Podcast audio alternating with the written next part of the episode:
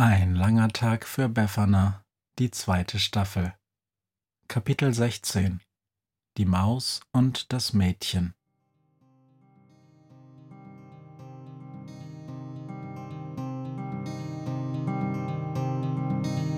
Wenn der Wind einsam durch die Straßen fegt, wenn die kalte Nacht sich auf die Häuser legt, wenn in Fenstern Weihnachtsschmuck ins Dunkel scheint, dann sind Befana und ihre Maus nicht weit.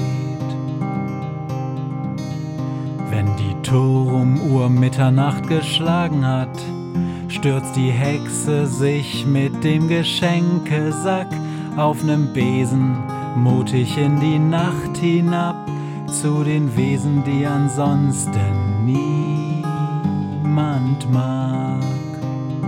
Weihnachtshexe Befana ist für alle Monster da. Alle Ratten, Kakerlaken, Geister, Spinnen, Feuerdrachen, alle unsichtbaren Ungeheuer, Zauberzeitmaschinenbauer freuen sich schon das ganze Jahr auf den Winterwind, denn der bringt deine Weihnachtshexe namens Befana. Der Junge liegt vollkommen reglos auf dem Rasen. Niklas, ruft die Maus. hey Niklas, komm, wach auf. Der Junge rührt sich nicht. Selbst draußen, denkt die Maus, strahlt dieses Brauchtumsamt nur Schläfrigkeit und Langeweile aus. Sie springt dem Jungen auf die Nase und klappt seine Augenlider hoch. Na komm, du Meisterdetektiv, ruft sie, doch nichts passiert. Es wird jetzt Zeit für schwerere Geschütze. Hey, das Fett, schreit sie. Das Fett brennt. Endlich regt sich etwas. Niklas schlägt die Augen auf. Mein Frühstücksbacon, murmelt er. Du kannst doch meinen Frühstücksbacon nicht verbrennen. Viele Stunden haben Niklas und die Maus schon hier verbracht. Sie liegen auf dem Rasen hinter einem Baum mit Blick aufs Hauptportal des Brauchtumsamts. Zum Glück ist heute Samstag, keine Schule. Niklas übernachtet offiziell bei einem Freund. Die Wahrheit ist, dass er seit Freitagnachmittag das Brauchtumsamt beschattet. Doch bisher ist niemand, wirklich niemand rein oder herausgegangen. Dabei brennt in vielen Fenstern Licht. Die Nacht hat Niklas mit der Maus hinter dem Baum verbracht. Der Junge hat ein unsichtbares Hexenfeuer aus dem Hexenbuch gezaubert, und so haben sie die ganze Nacht gesessen, sich gewärmt und unterhalten. Irgendwann ist Niklas eingeschlafen. Jetzt ist es schon wieder Morgen. Immer noch brennt Licht im Brauchtumsamt. An einem Samstag. Niklas reckt sich. Oh, gähnt er. Wie lange habe ich geschlafen? Viele Stunden, sagt die Maus. Doch keine Sorge, ich habe aufgepasst. Warst du nicht müde? fragt der Junge. Geht. Die Maus springt ihm vom Kopf herunter auf den Rasen. Mäuse sind ja nachtaktiv.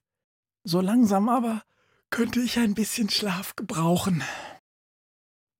Mach ruhig, sagt der Junge.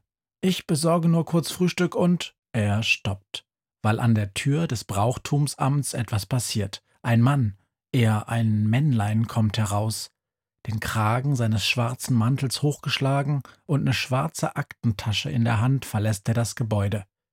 Hinterher! ruft Niklas. Dann sieht er, wie die Gestalt zum Parkplatz geht und in ein dunkles Auto steigt. Ich folge ihm auf meinem BMX-Rad, sagt der Junge. Als die Maus ihm folgen will, winkt Niklas ab. Bleib du nur hier und schlaf ein bisschen. Ich verspreche, dass ich ihm nur folge, ganz, ganz vorsichtig. Ruh dich vernünftig aus und lass uns dann heute Mittag bei Clotilde Buddenbrook am Imbissstand mit allen treffen. Meine Eltern rechnen erst heute Nachmittag mit mir. Schon ist er unterwegs zu seinem Fliegefahrrad, das in einem Busch versteckt ist. Komm schon, Wind, ruft Niklas. Folgen wir dem schwarzen Wagen, aber unauffällig. Hui! Schon biegen sich die Zweige, als der Wind heranbraust. Unauffällig kann ich richtig gut, heult er und wirbelt äußerst unauffällig einen Abfalleimer in die Luft, so dass der 50 Meter weit entfernt in einem Tümpel landet. Auf dem braunen Wasser schwimmen bald darauf diverse Kaffeebecher, Butterbrotpapier und alte Zeitungen. Du siehst, ruft Niklas von dem BMX-Rad zu der Maus herunter. Mit dem Wind an meiner Seite kann mir nichts passieren. Nach einem Looping wendet er das Rad zur Straße, hält sich dabei gerade noch im Sattel und saust dann dem schwarzen Wagen hinterher. Die Maus kriecht unter einen Busch. Zum Imbiss ist es nicht besonders weit. Sie kann noch ein paar Stunden schlafen, bis sie sich mit allen treffen. Doch in ihrem Kopf geht alles durcheinander. Manchmal wenn sie viel erlebt hat, fragt die Maus sich, wie man überhaupt einschlafen kann, wie man auf einmal mit dem Denken und dem Wissen aufhört und beginnt zu träumen und in dieses warme, schwarze Loch hineinfällt, das man Schlafen nennt. Je mehr sie jetzt darüber nachdenkt, desto weniger gelingt es ihr zu schlafen. Es gibt Tage, da liegt sie noch stundenlang in ihrer Höhle gähnt und wälzt sich hin und her und denkt und hat so viele Fragen, dass es ihr unmöglich scheint, je wieder Schlaf zu finden. Doch sie findet ihn, er findet sie. Dann sinkt sie in die Dunkelheit, wird in das schwarze Loch gehoben, wie von einer unsichtbaren, weichen Hand. Dann wird es schneller und ist so kalt, die Maus reißt ihre Augen auf. Wo ist sie? Mitten in der Luft, in einem Schnabel. Eine Elster hat die Maus geschnappt. Es muss im Schlaf passiert sein. Graupel fällt vom Himmel und die Elster fliegt mit starrem Blick aufs Brauchtumsamt zu.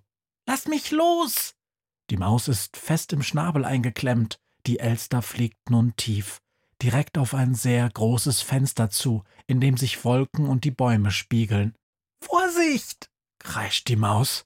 Sie greift in ihre Tasche nach der Zeitpeitsche aus Katzenhaar. Die Elster hört nicht, weiß nicht, dass sie auf ein Fenster zufliegt. Sie denkt, dass es echter Himmel ist und echte Bäume nur noch ein paar Zentimeter. In ihrer Verzweiflung schwingt die Maus die Peitsche, schlägt den Vogel an den Kopf. Der kreischt und steht für wenige Sekunden mitten in der Luft. Er starrt. Beim Schrei hat er den Schnabel leicht geöffnet. Dies ist der Moment, in dem die Maus springt.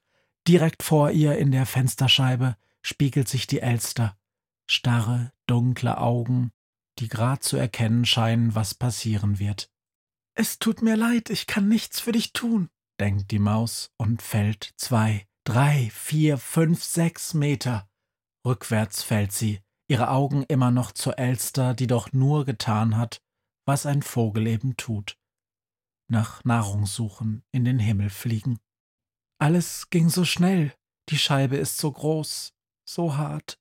Gleich lässt die Wirkung ihrer Peitsche nach, das weiß die Maus, der Vogel wird ins Fenster fliegen.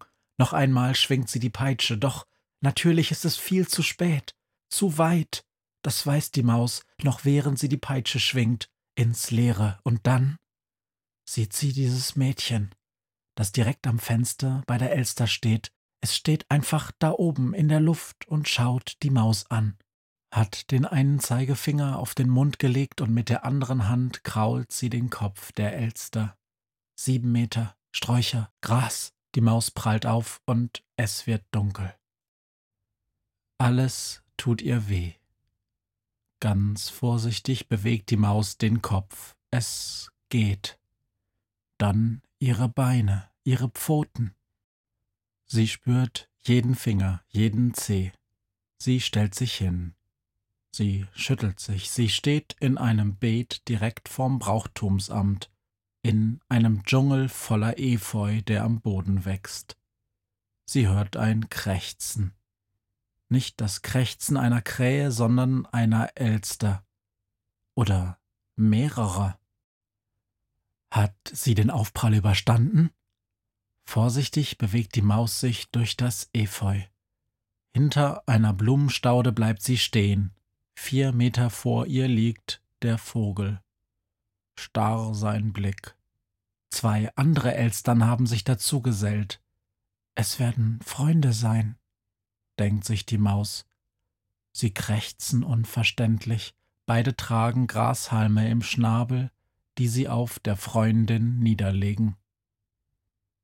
Sie ist tot. Das weiß die Maus jetzt. Ihre Freunde trauern. Was ist Trauern? fragt da eine Stimme hinter ihr. Die Maus erschrickt, sie dreht sich um. Es ist das Mädchen. In der Hand hält es jetzt ein bemaltes Schraubglas. Eine Sonne kann die Maus erkennen, eine Wolke, Bäume, ein paar Büsche. Sie sind traurig, zischt die Maus so leise wie sie kann. Die Elstern sollen sie nicht hören, schließlich sind sie immer noch gefährlich. Doch die Elstern sind erstarrt, genau wie alles andere. Schau mal, ich kann das auch. Das Mädchen lacht. Dass alles stillsteht. Deins ist aber lustiger, das Fadending, mit dem du rumgewedelt hast. Das ist kein Fadending, das ist das Haar von einer Zeitgeistkatze, sagt die Maus. Ach so, ich kann das ohne Haar. Das Mädchen schraubt das Glas auf und greift immer wieder in die Luft. Ich mach das manchmal, wenn die kleinen Dingerchen zu schnell sind. Kleine Dingerchen? Die Maus beobachtet das Mädchen, wie es langsam auf die Elster zugeht. Immer wieder lacht sie auf. Ihr kitzelt mich. Was machst du da? Wer bist du? Bist du auch ein Zeitgeist? Weiß ich nicht. Du weißt nicht, wer du bist? Die Maus beobachtet das Mädchen, wie es kurz die in der Zeit erstarrten Elstern streichelt und dann zu dem toten Vogel geht. Du bist ja komisch, sagt es. Natürlich weiß ich, wie ich heiße, nämlich Annat. Ich weiß nur nicht, ob ich auch ein Zeitgeist bin. Ich hab noch nie gefragt. Das Mädchen kniet sich vor die tote Elster und es fächelt vorsichtig die Luft über dem Vogel in das Glas. Das ist eine ganz schön knifflige Sache manchmal, sagt sie, dass die Dingerchen nicht einfach alle abhauen. Sind sie deshalb traurig? Diese anderen, meine ich. Sie zeigt auf die erstarrten Elstern. Sie sind traurig, dass sie tot ist, sagt die Maus. Schau mal, Sie haben sie mit etwas Gras bedeckt. Das heißt vielleicht so viel, dass Sie sie schmücken wollen, dass Sie sie begraben vielleicht. Alle Tiere machen das ein bisschen anders und die Menschen auch. Wir wollen, dass sie auch am Ende schön sind, unsere Freunde, unsere Familie. Wir sind traurig, dass sie nicht mehr bei uns sind. Ich mag euch, sagt das Mädchen weil ihr wollt, dass alles schön bleibt. Aber ihr seid auch ein bisschen dumm. Das sagt die Weihnachtshexe manchmal auch, antwortet ihr die Maus. Die kenne ich, sagt das Mädchen.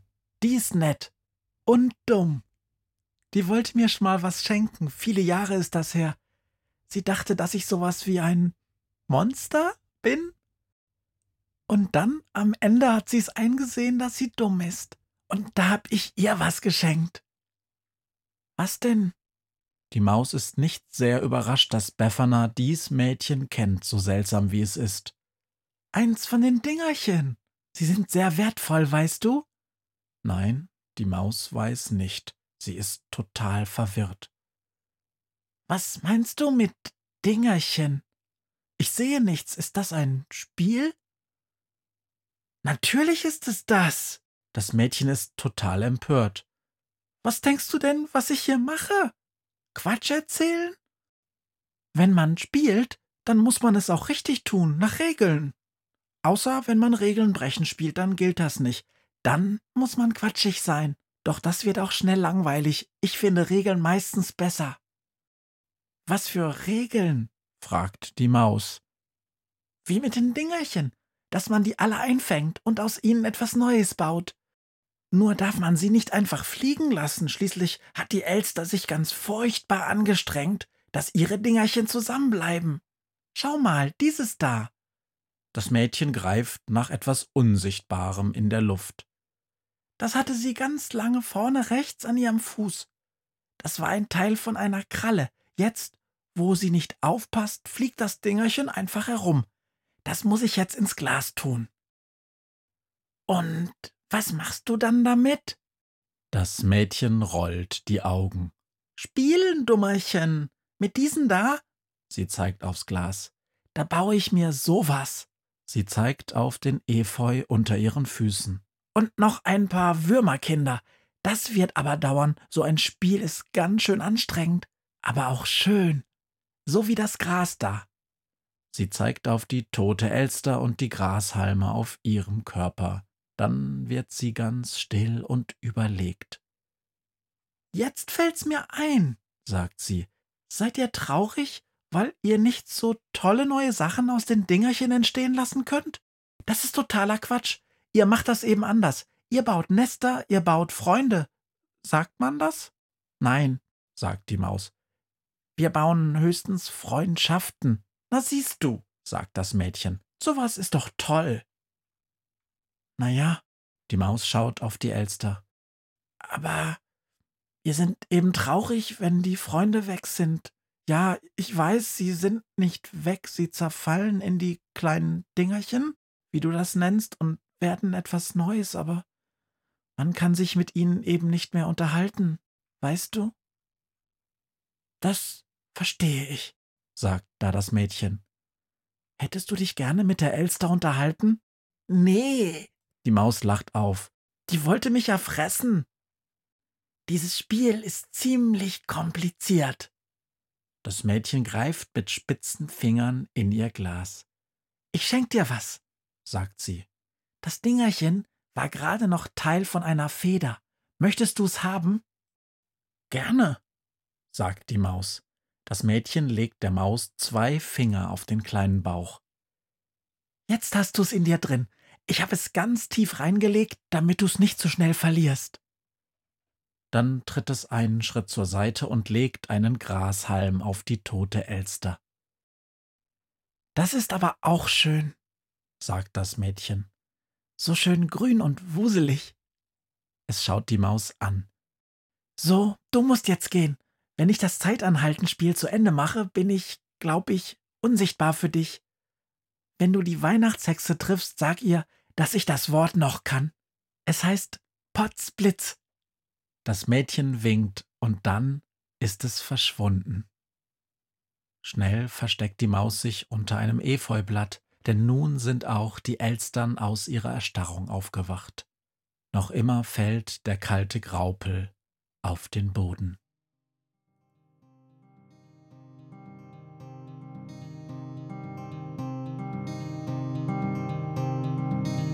Hört, was mir heut Morgen widerfahren ist eine Krähe sitzt auf meinem Fenstersims und sie krächzt von Weihnachtshexe Befana, die sie hoch am Himmel fliegen sah. Tausend Abenteuer hat die Hexe erlebt, wie ein Haus verschwindet, wie ein Berg erbebt wurde im Wald verwunschen und im Fels versenkt, und doch hat sie alle reich beschenkt. Weihnachtshexe Befana ist für alle Monster da, alle Ratten, Kakerlaken, Geister, Spinnen, Feuerdrachen, alle unsichtbaren Ungeheuer, Zauberzeitmaschinenbauer freuen sich schon das ganze Jahr auf den Winterwind, denn der bringt eine Weihnachtshexe namens Befana.